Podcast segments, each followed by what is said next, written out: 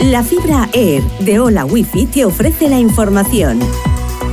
Con Leonor Vallés. Repasamos las noticias más destacadas de este martes 14 de febrero. Rescatan a cuatro personas con vida en Turquía 198 horas después del terremoto. El número de muertos por los seísmos supera los 35.500. Las condiciones del país podrían generar una crisis sanitaria, como ya han advertido las organizaciones internacionales de ayuda. Por otro lado, UNICEF advierte de que el terremoto ha afectado a más de 7 millones de niños y niñas. Miles de menores han muerto y 1.300 han quedado separados de sus familias solo en Turquía.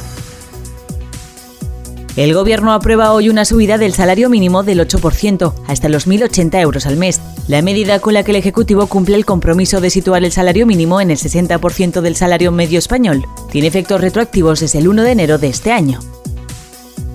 RC no apoyará una reforma de la ley del sí es sí sin igualdad. La mesa del Congreso aprobará este martes que se tramite por la vía urgente con los votos de PSOE, PP y Vox. Igualdad pide a los socialistas pactar con el bloque de la investidura y no con las derechas. La Agencia Estatal de Meteorología anuncia el regreso de las lluvias para este martes a la comunidad valenciana.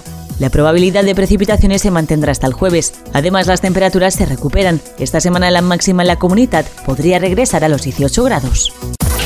Hola Wi-Fi, velocidades de fibra, vivas donde vivas, te ha ofrecido la información.